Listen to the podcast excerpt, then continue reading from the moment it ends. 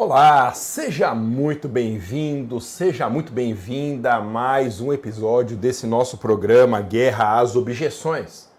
Nesse programa que nós transmitimos ao vivo, toda quinta-feira às 10 horas da manhã e 7 minutos, no Guerra às Objeções nós discutimos quais são as melhores estratégias para derrubar as objeções do cliente, ou seja, para a gente afastar as ideias que o cliente tem que nos impedem de celebrar com ele o contrato.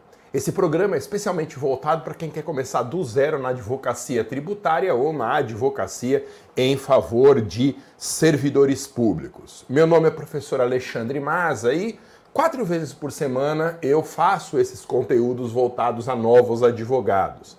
De terça-feira, de manhã, 10 horas e 7 minutos, horário de Brasília, nós discutimos os segredos da prospecção. Terça-feira, à noite, às 7 horas e 7 minutos da noite, programa Novos Tributaristas. Quinta-feira de manhã, Guerras Objeções. Quinta-feira à noite, às 7 horas e 7 minutos, eu advogando para servidores públicos. Meu nome é professor Alexandre Maza e no programa Guerras Objeções de hoje, nós estamos no episódio de como afastar a objeção do cliente que quer entrar numa ação coletiva proposta por sindicato. Muito bem. Essa é uma objeção muito comum que nós encontramos durante a reunião para fechar contrato com os nossos clientes, sejam servidores, sejam contribuintes. O argumento é muito simples utilizado pelo cliente. Ele diz: "Doutor, eu até vim para a reunião, mas existe uma ação coletiva proposta pelo meu sindicato para discutir exatamente essa questão. E essa ação coletiva já tem centenas e centenas de conhecidos meus participando. É extremamente barato e aí ele dá o preço, e é muito barato mesmo aderir a uma ação coletiva, de modo que, diz o cliente, doutor, eu estou pensando em entrar com ação pelo sindicato em vez de contratar individualmente o seu serviço. Isso é uma objeção muito forte e que nós temos que aprender como superar. É o que nós vamos discutir aqui na nossa conversa de hoje. A primeira pergunta que tem que ser feita sempre é: qual a importância de a gente refutar as objeções do cliente? Lembra? Objeção é todo o raciocínio que o cliente tem, seja falando ou só pensando, Raciocínio esse, raciocínio esse que impede a celebração do contrato com a gente. Se o cliente tem uma objeção que a gente não refuta, ele não vai assinar o contrato. Por isso, nós temos que estar preparados para derrubar cada uma das objeções, celebrar novos contratos e abrir uma outra frente de atendimento no escritório significa declarar guerra às objeções. E por isso que nós temos esse programa Guerras Objeções, em que nós discutimos cada uma delas e quais são os melhores argumentos para refutação. Lembre, sempre que o cliente sai da reunião sem nos contratar, sem assinar o contrato, é porque ele tinha alguma objeção que a gente não derrubou. De certa maneira, a culpa é nossa. E o cliente que sai da reunião sem assinar o contrato, ele não volta. Você já deve ter passado por essa experiência. Você chega numa loja, está procurando alguma coisa, e não tem exatamente aquilo que você quer, o vendedor mostra uma outra opção ali, você fala: ah, eu vou dar uma volta e daqui a pouquinho eu venho comprar. E na verdade a gente não volta nunca mais. Não é? é um jeito educado de dizer tô saindo e também um jeito da gente se livrar do, do vendedor que às vezes garra uma intimidade na gente que irrita. Eu mesmo Ontem eu precisava comprar um squeeze, porque acredite ou não, eu malho, gente. Mesmo estando meio gorducho. Eu malho. E eu vou com uma bolsinha a pé na academia e eu preciso levar um squeeze que agarre numa alça da bolsinha.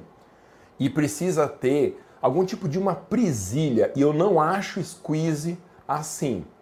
É muito complicado de eu encontrar mesmo, tá? E os que eu tenho encontrado, eles são de plástico e a presilha deles é meio solta, então eu tô andando indo para academia ou voltando e aquele squeeze cai no chão, faz um baita escândalo, tal. Então, eu tô procurando squeezes, garrafas com essa característica. Ontem eu fui numa loja perto da academia, perguntei pelos squeezes que o sujeito tinha com alça E aí ele me mostrou um ali, todo bonitinho tal, mas ele custava 200 reais. E eu não tinha certeza se a presilha dele daria certo na bolsinha que eu levo. só me interessa se eu levar um squeeze pendurado na bolsa lá, porque eu não quero ocupar as duas mãos. O que, que eu disse para ele? Eu disse para ele: olha, eu vou treinar, na volta eu venho comprar. Gente, não voltei até agora, porque é um jeito que nós usamos. Vou pensar melhor, é um jeito de não tomar a decisão ali na hora, ou já tendo nos decidido que nós não vamos fazer o contrato, é um jeito da gente cair fora. O cliente é a mesma coisa. Se nós estamos na reunião com o cliente expondo qual é a estratégia e o cliente não aceita assinar o contrato ali, ele não volta mais. Ele diz, ah, vou conversar em casa, não volta mais. Ou ele desiste da demanda, ou ele vai procurar algum outro advogado que esteja mais seguro ou que consiga derrubar a objeção. Então, declarar guerra às objeções do cliente é um jeito de não deixar o cliente escapar da reunião. E aí a gente conseguir aumentar a nossa carteira. Bom, e por que é tão importante, eu sempre, sempre repito isso, conhecer com antecedência as prováveis objeções do nosso cliente? Lembre que a nossa estratégia aqui para começar do zero na advocacia, tanto em tributário como na advocacia em favor do servidor, a nossa estratégia é a gente procurar o cliente na prospecção ativa. E mais, a gente escolher a oportunidade de negócio em que nós vamos prospectar clientes. Isso é uma solução estratégica para a gente conseguir escalar na nossa carteira de clientes no escritório. Porque se eu ficar pegando qualquer caso que apareça em um desses nichos que eu escolhi para mim, eu vou ter muita dificuldade de escalar. Porque se eu pegar casos que envolvem muitas discussões de fato, casos em que cada cliente tem uma peculiaridade muito diferente dos outros, eu não consigo utilizar aquela mesma peça, aquele mesmo raciocínio, aquele padrão de negócio para outros clientes. Ao contrário, nós temos que primeiro escolher a oportunidade para depois prospectar clientes nessa oportunidade e a gente conseguir escalar. Entre tantas vantagens de a gente escolher primeiro a oportunidade depois fazer a prospecção para conseguir escalar, existe a vantagem de que há um perfil de cliente para cada oportunidade. Um perfil específico. E esse perfil de cliente para cada oportunidade nos permite mapear com antecedência as objeções que aquele negócio com aquele perfil de cliente vão aparecer na nossa reunião. Então, por exemplo, se eu advogo para servidores públicos e vou entrar com uma causa de PASEP, Quais são as mais prováveis objeções do cliente? Só dando um exemplo. O cliente vai dizer que o sindicato dele está entrando. Ele pode dizer que ele tem medo de perder e ter que arcar com as custas do processo. Ele pode dizer que ele tem medo de sofrer perseguição na repartição pública se ele discutir aquela questão ali. Ele pode falar ainda que ele não tem dinheiro para pagar, ele tem medo que demore demais e se a gente não tiver estratégia direitinho, essas ações realmente contra a fazenda pública podem demorar muito, são objeções.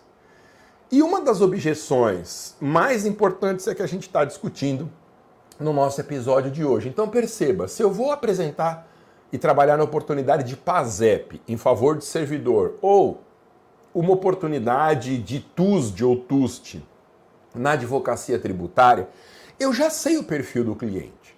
No caso de PASEP, é um servidor aposentado, que está precisando ter um aumento de receita, que não quer correr muito risco, que tem um sindicato ali pressionando para que ele manifeste adesão à ação que já está em curso. Se ele é um cliente de TUS, de TUST, eu sei que ele tem medo de perder, que ele acha que o valor é muito baixo que ele vai ganhar, que vai demorar muito para receber, várias e várias objeções. Mas perceba, dependendo da oportunidade do cliente, eu já sei o que ele vai dizer eu já sei o que está na cabeça dele e que o impede de celebrar o contrato com a gente logo na primeira reunião. E quando eu levo essas objeções na minha cabeça com antecedência, eu consigo refutar com mais facilidade, porque eu estou preparado. Mas e se vier uma objeção nova, uma coisa eh, que a gente nunca pensou? Pode acontecer também. Isso é o inevitável, né? Uma objeção nova para a qual a gente não está preparado sempre pode surgir, mas é muito difícil que isso aconteça. O que não dá é para a gente despreparado para objeções.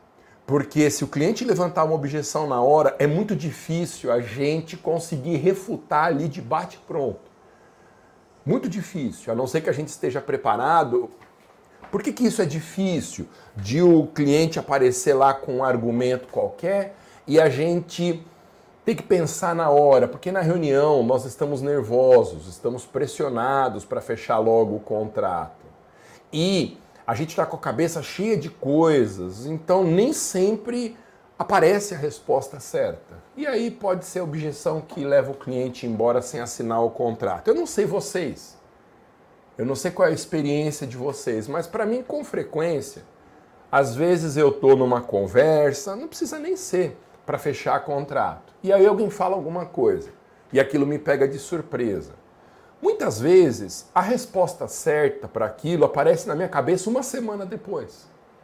Na hora ali da reunião mesmo, nada. Mas uma semana depois, nossa, que resposta que eu tenho.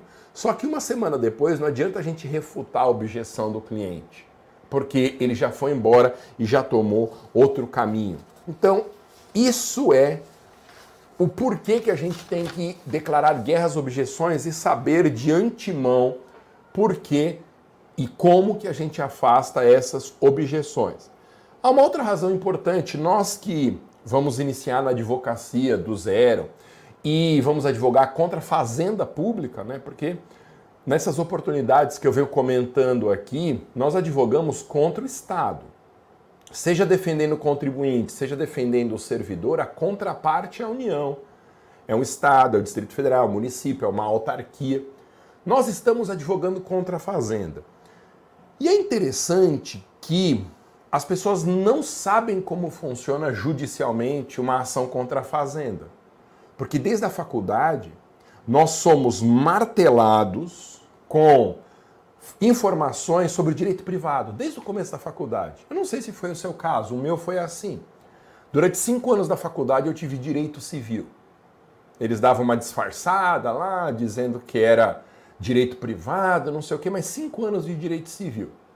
Administrativo, tributário e constitucional, ainda, na minha faculdade, tinha um pezinho um pouco maior do que a média. Eram dois anos dessas três matérias de direito público. Mas normalmente essas matérias são ensinadas em um ano. E eu já tive lugares onde eu dei aula em que administrativo eu ministrava em seis meses. Veja só, de forma que a carga de preparação que nós temos na faculdade em direito privado é infinitamente maior do que nas de direito público. E se a gente já aprende pouquíssimo de prática na faculdade, eu não sei você, mas o meu curso de direito não ensinou prática nenhuma na graduação. Eu aprendi teoria. Teoria, teoria, teoria, teoria, mas eu saí da faculdade sem saber fazer uma petição. Eu sabia fazer um item do direito, onde a teoria está ali colocada. Agora, como fazer a petição, estratégias de pedido, estratégias de estruturação lógica, jamais. Jamais. E muito menos ser preparado para advocacia. Eu não sei porquê, gente, a faculdade de direito não nos ensina a advogar nada, nada, nada. E advogar contra a fazenda tem essa dificuldade adicional de ser um buraco negro. Porque ninguém, a não ser que esteja mexendo na prática com isso, consegue entender direito como funciona a fazenda pública em juízo.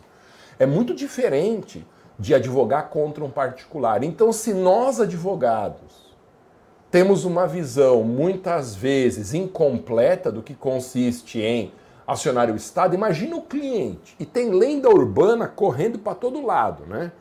Ah, demora muito para receber se a gente ganha da fazenda. Sim, demora se for para precatório. Mas eu sempre venho comentando as estratégias para a gente fugir do precatório. As condenações, as custas se eu perder a ação, são custas muito altas. Isso não é verdade.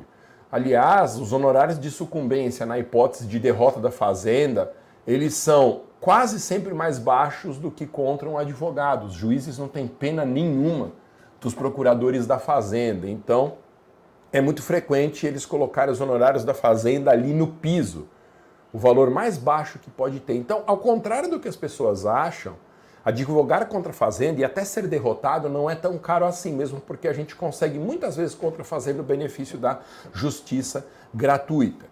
Então, existem mitos na advocacia contra a Fazenda e esses mitos são obstáculos que podem impedir o nosso cliente de fechar o contrato. Bom, o cliente chega na reunião e diz assim: doutor, doutora, o meu sindicato me mandou uma carta, me mandou um e-mail, ou eu fiquei sabendo que exatamente nessa oportunidade, cliente não vai falar oportunidade, né? Mas nesse problema que eu tenho, existe uma ação que já está sendo proposta pelo sindicato. Eu vou aderir a essa ação do sindicato, doutor. Por que, gente, que é tão comum essa objeção do cliente que fica em dúvida de nos contratar porque tem uma proposta de ação pelo sindicato dele. Há várias razões para a ação proposta pelo sindicato soar tão atrativa para o nosso cliente. Uma primeira razão é que uma ação coletiva proposta pelo sindicato ela é bem mais barata. É bem mais barata, porque há centenas, às vezes milhares de indivíduos que aderiram àquela ação coletiva e os honorários os honorários contratuais, né, o que se paga para a partida, digamos assim, na ação, os honorários são sempre muito mais baixos, porque os sindicatos, eles têm advogados contratados e há uma espécie de uma parceria entre o sindicato e o advogado, de modo que o valor dos honorários contratuais são realmente muito mais baixos. Essa é uma primeira razão para que o cliente tenha vontade de entrar numa ação coletiva proposta pelo sindicato. Segundo, existe muita desinformação a respeito de quais são as desvantagens de uma ação coletiva proposta pelo sindicato e quais os benefícios de uma ação individual que o cliente nos contrata. Então, nós temos que mostrar para o cliente que a adesão a uma ação coletiva por sindicato é uma grande roubada. Ao contrário do que ele acha, o barato pode sair muito caro. E sempre bata nessa tecla na reunião. Olha, o seu sindicato pode até ter proposto a ação, mas essa ação é uma roubada. Esse valor baixo pode sair muito caro para você. Sempre bata nessa tecla porque isso é um jeito do cliente perceber que não dá para comparar uma ação individual com uma ação coletiva. Uma outra razão para o cliente ter tanta vontade de entrar com ação coletiva em vez de nos contratar para uma ação individual é que a ação coletiva tem essa história de que todo mundo está junto. Todo mundo está junto. Então, se o indivíduo é um servidor público, certamente haverá muitos colegas dele de repartição que já entraram na ação coletiva.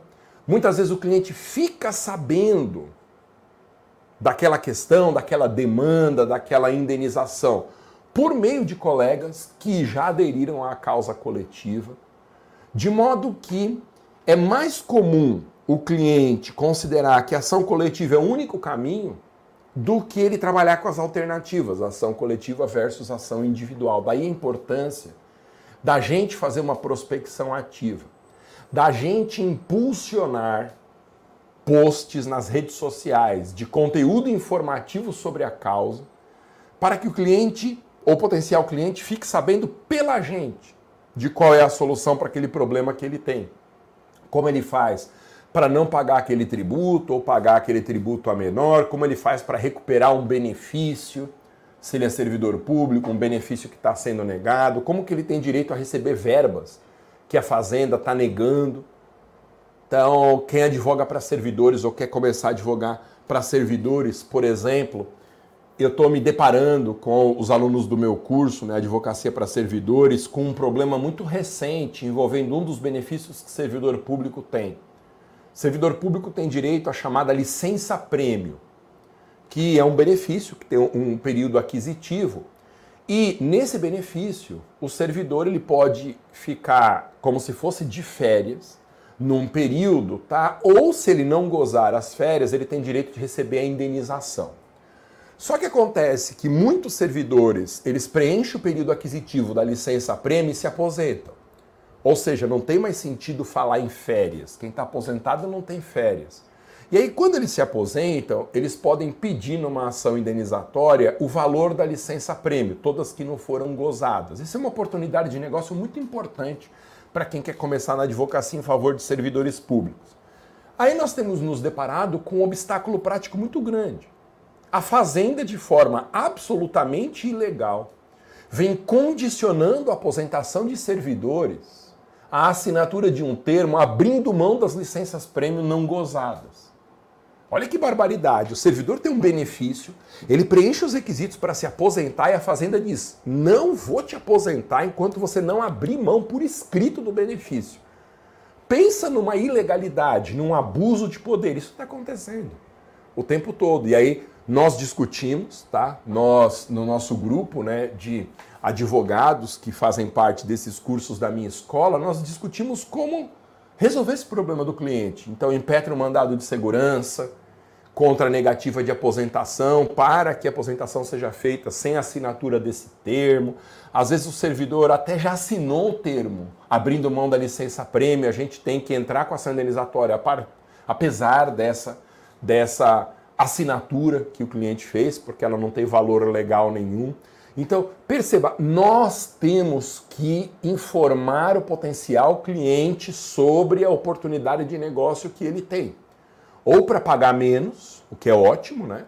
Ou para receber um recurso extra numa indenizatória, numa repetição de indébito. Quem não quer ter menos despesa e ou ter mais receita?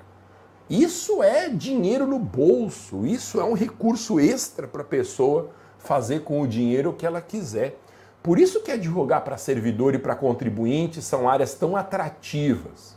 Porque no final do dia, o cliente consegue um, uma folga de recursos. Ou porque ele está pagando menos, ou porque ele está recebendo um valor a título de indenização, venda de precatório, obrigação de pequeno valor.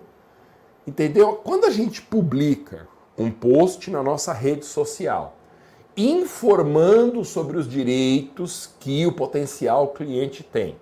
Quando a gente paga para a rede social entregar esse conteúdo para o nosso perfil de cliente, ele fica sabendo pela gente que a oportunidade existe. E aí ele pode até ter ouvido falar da ação proposta pelo sindicato, mas ele vai nos contratar porque quem não é visto não é lembrado. Nós que trouxemos o esclarecimento do problema para o cliente, então a tendência é que ele lembre de nós e nos contrate. Então, por todas essas razões, é tão comum o cliente sentar na reunião e dizer: olha, eu estou com receio de entrar com essa ação porque o sindicato ele já está com a ação coletiva proposta, todo mundo aderiu, eu acho que eu vou pelo sindicato.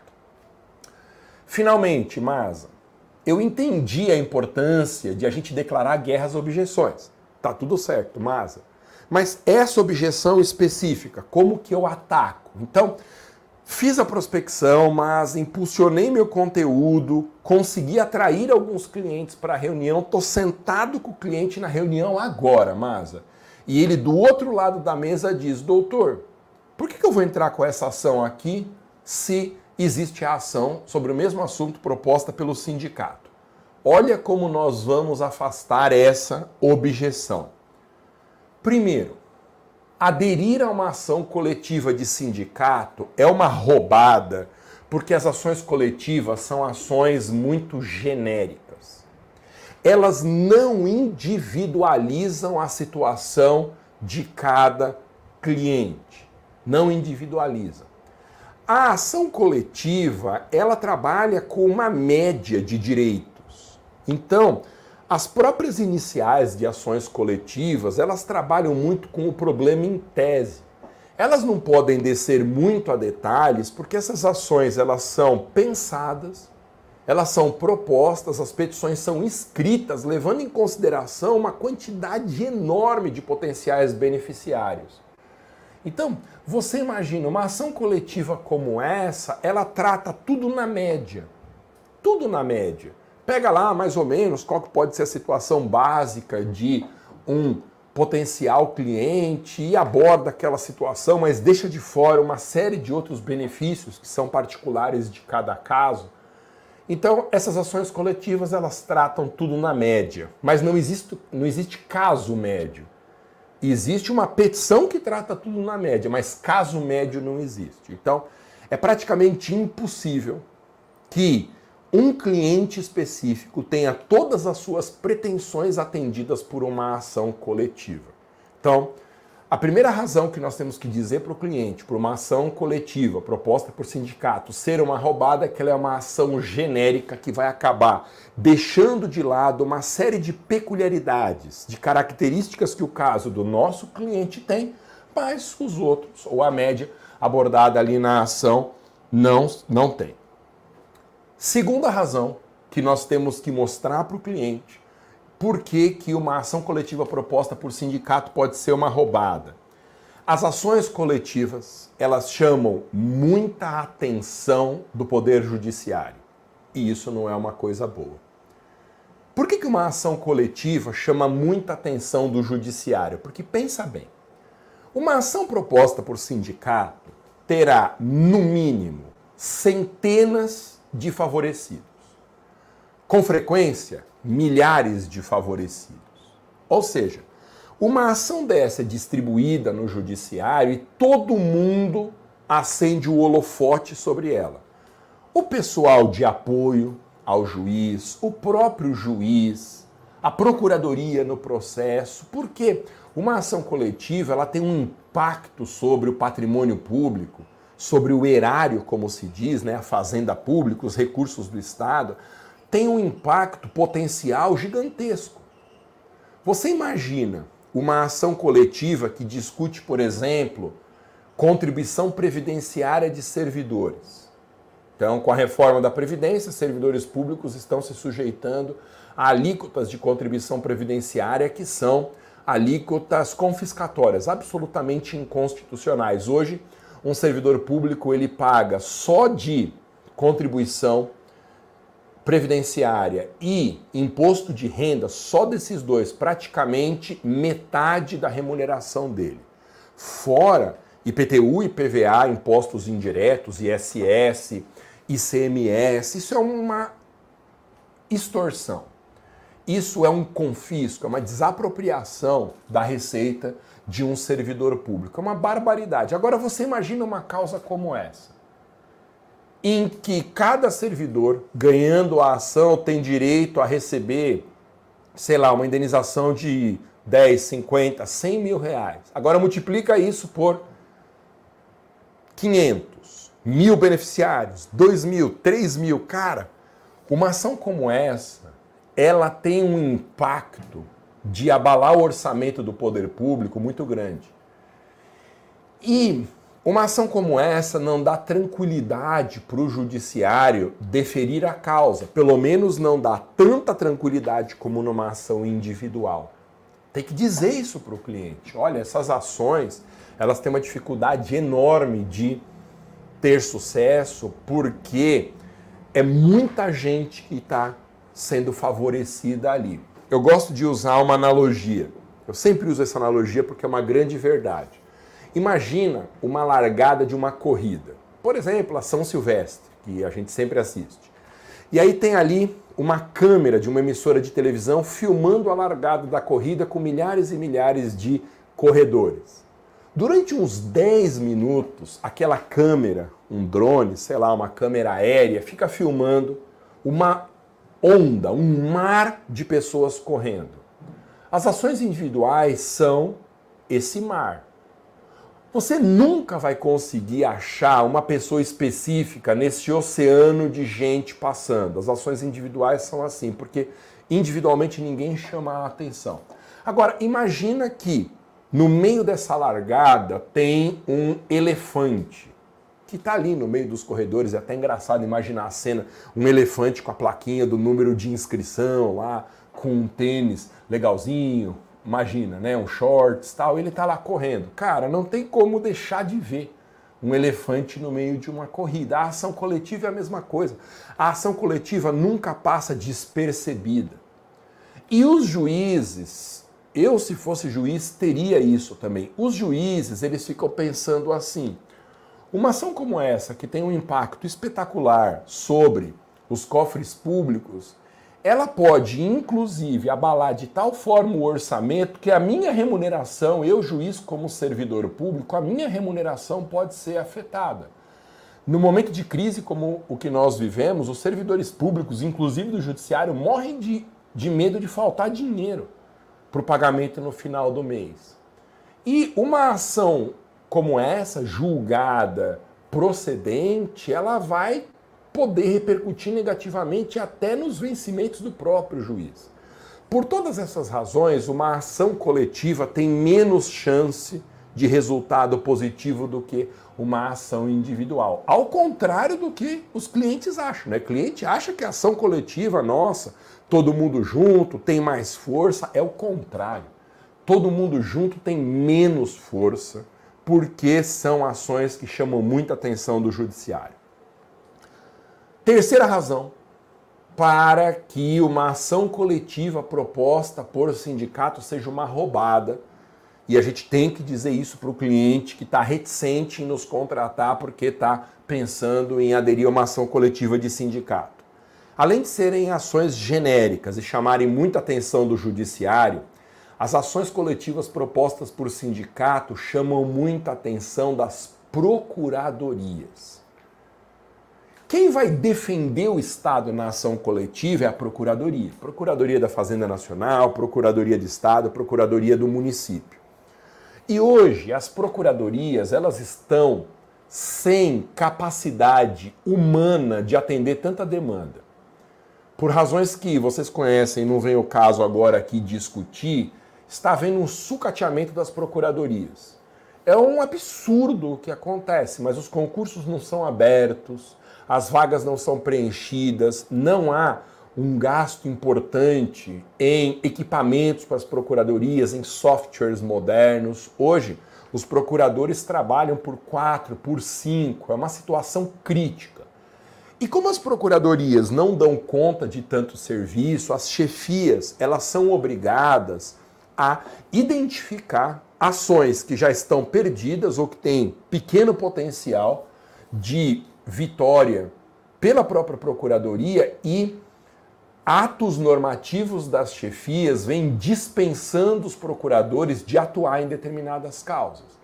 Então tem causas com dispensa de contestação, tem causas com dispensa de recurso, porque é o único jeito que a procuradoria tem de dar vazão àquele oceano de demandas. Porque o trabalho do judiciário é terrível também, os juízes estão assoberbados há muito tempo, mas o judiciário tem uma estrutura de apoio muito grande para o juiz. É comum que em uma vara haja dezenas e dezenas de servidores que dão apoio à atividade do juiz. Procurador não tem isso.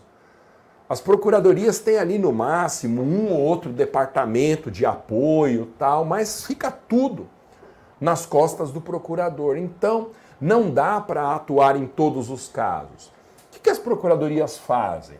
Dão preferência para ações de valor muito alto, por razões óbvias, né, porque tem um impacto grande na hipótese de derrota, e em ações coletivas, porque o potencial de uma ação coletiva para prejudicar o erário numa condenação é absolutamente espetacular. E tudo que uma procuradoria não quer é uma condenação de grande porte contra a fazenda e que possa prejudicar o orçamento que inclusive vai ser usado para remuneração de todos os servidores e até dos procuradores. Então, todas as procuradorias minimamente estruturadas têm órgãos destinados especificamente à defesa em ações coletivas.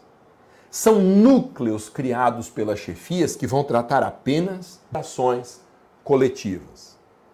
Que, que as procuradorias fazem? Selecionam ali procuradores experientes, procuradores especializados que vão ficar 24 horas por dia fazendo defesa em ações coletivas. E aí, esse grupo de procuradores, né, procuradores sempre são gente altamente qualificada, eles fazem parte da elite do direito, passam em concursos dificílimos, tal, são realmente muito capacitados. Agora você imagina uma equipe de procuradores com esse nível que os procuradores hoje têm, dedicados exclusivamente a ações coletivas. Os caras sabem tudo de ação coletiva.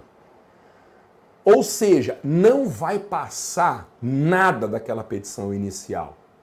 Qualquer coisinha ali que tiver esquisita na petição inicial, qualquer argumento mais fraco, a procuradoria passa que nem um trator na hora da defesa.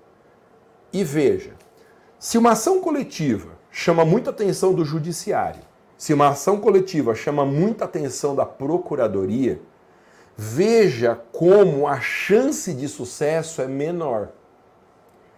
Eu arrisco dizer que uma ação coletiva só vai dar certo se a causa tiver nos tribunais superiores um reconhecimento praticamente unânime em favor dos beneficiários daquela demanda e se não houver um único problema processual naquela petição. Se eu fosse juiz numa ação coletiva, eu, procura, eu procuraria pelo em ovo. Porque qualquer coisinha ali mal pensada, qualquer pequeno erro já seria um caminho para eu tirar da frente aquele elefante, aquela bomba relógio sobre os cofres públicos. Então, são características de uma ação coletiva que tornam a chance de sucesso muito mais baixa do que uma ação individual.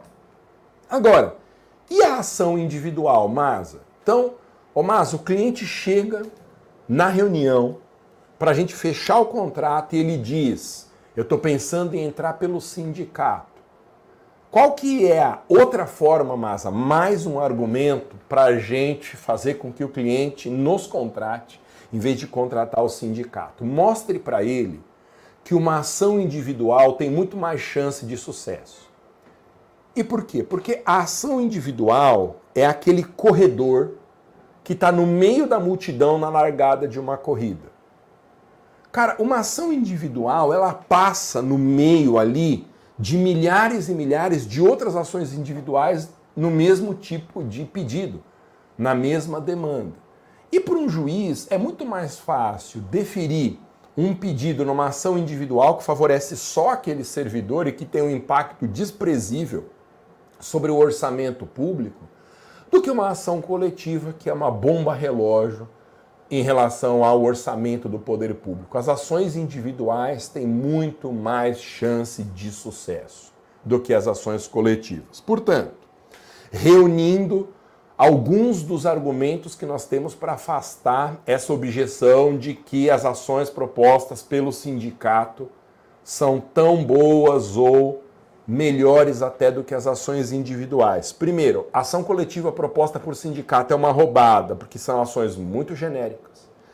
Segundo, porque chamam muita atenção do judiciário, diminuindo a chance de sucesso.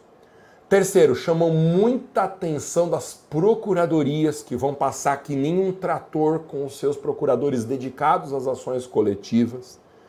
Elas têm chance menor de sucesso por todas essas características, por chamarem muita atenção. Ah, e quinto argumento importante para a gente refutar a objeção de que as ações coletivas são tão boas ou melhores do que as ações individuais. Esse, para mim, é o argumento mais poderoso. Se o cliente estiver reticente em nos contratar, porque o sindicato já entrou com a ação, explique para o cliente que ele vai precisar de um advogado de qualquer jeito uma hora ou outra, esse cliente vai ter que contratar um advogado. E ele não sabe disso. Ele acha que entrando com a ação coletiva, indo lá no sindicato, entregando a papelada, fazendo o pequeno pagamento que o, sindicato exige para aderir a essa ação coletiva, ele acha que se der certo a ação, se for julgada procedente, está tudo resolvido e ele vai só esperar o dinheiro cair na conta. O que o cliente não sabe é que, mesmo que uma ação coletiva seja julgada procedente, quem aderiu a essa ação coletiva vai ter que entrar com um procedimento de execução da sentença. Porque a ação coletiva é assim, né? Ela não induz litispendência, O que quer dizer que a ação coletiva está tramitando, mas nada impede que, se eu não quiser aderir à ação coletiva, eu entre com a ação individual. E elas vão correr ali separadamente, podem ter sucessos distintos, né, resultados distintos, porque não há litispendência entre uma ação coletiva e uma ação individual. Mas quando a pessoa adere a uma ação coletiva, mesmo ganhando, vai chegar uma hora que aquela decisão transitada em julgado vai ter que ser aplicada a cada um dos indivíduos favorecidos pela ação coletiva. E tem que ser feito isso. Por quê? Porque não dá para você executar genericamente uma sentença de ação coletiva. Você vai ter que pegar o objeto daquela decisão transitada em julgado, olhar para a situação de cada um dos favorecidos, dos aderentes àquela ação e ver como que a sentença se aplica no caso dele. O que é muito óbvio, porque fulano teria 10 mil reais a receber, cicrano só 6, o outro 20 mil. Como que é feita essa diferenciação de casos e de pretensões após o trânsito julgado da ação coletiva. Cada um dos favorecidos tem que entrar com uma petição para o procedimento de execução. E essa petição ela não pode ser assinada pelo próprio cliente. Ela precisa de um advogado. O cliente precisa de um advogado. Ou seja, uma hora ou outra, um advogado vai ter que ser contratado. O cliente acha que a ação coletiva ela entra no lugar da ação individual e que aderindo à ação coletiva, ganhando a causa, está tudo certo. E não é assim.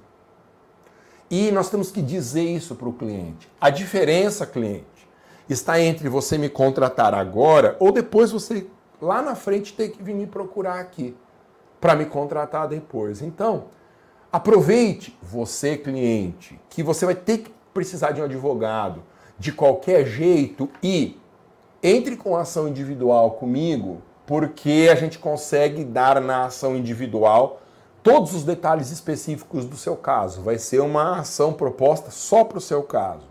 A ação individual vai chamar menos atenção do judiciário e da procuradoria, o que vai dar uma chance maior de sucesso. E você, uma hora ou outra, vai ter que contratar um advogado. Então já resolva o seu problema aqui, me contratando neste momento. Então, neste episódio, do Guerras Objeções, nós estudamos todos os argumentos que nós temos que apresentar para o cliente, refutando a objeção da existência de ação coletiva proposta para a mesma causa. É muito melhor contratar um advogado individual, é muito melhor nos contratar do que aderir a uma ação coletiva de sindicato, porque o barato pode sair caro. A ação coletiva proposta por sindicato é uma roubada e mostrando todo esse panorama de argumentos de refutação, não há como essa objeção prevalecer, ficar de pé. E com isso nós conseguimos cercar o cliente de modo que ele saia da reunião já com o contrato assinado. Então, esse foi mais um episódio do nosso programa Guerras Objeções, em que nós discutimos todos os argumentos para afastar a objeção do cliente que quer, em vez de nos contratar, aderir a uma ação coletiva de sindicato. Lembrando que nós temos sempre quatro lives por semana. Tá? Na terça-feira de manhã, às 10 horas e 7 minutos, se programe, nós falamos sobre os segredos da prospecção, quais são as melhores estratégias para fazer captação ativa de clientes pela internet. Começando do zero, tanto na advocacia tributária como na advocacia para servidores. Então, terça-feira de manhã, 10 horas e 7 minutos é uma live que interessa tanto para quem quer advogar em tributário como quem quer advogar para servidores. Na terça-feira à noite, às 19 horas e 7 minutos, né, 707, sempre no horário de Brasília, nós temos a transmissão dos, do programa Novos Tributaristas. Nesse programa eu trato especificamente de estratégias para quem quer começar do zero na advocacia tributária e conseguir pelo menos um cliente em um mês. Então, terça-feira à noite para quem quer advocacia tributária. Na quinta-feira, de manhã, 10 horas e 7 minutos, como essa live de hoje, nós temos o programa Guerras Objeções, em que eu mostro quais são as mais importantes objeções do cliente, quais os argumentos para refutação. E quinta-feira, À noite, 7 horas e 7 minutos, é o programa Eu Advogando para Servidores, em que nós discutimos oportunidades, estratégias, dicas para começar do zero na advocacia em favor de servidores públicos. Aliás, você que está acompanhando esta live aqui e tem interesse na advocacia em favor de servidores públicos, nós nos encontramos na noite de hoje, esta quinta-feira, às 7 horas e 7 minutos, para falar de servidores. Então, olha que interessante.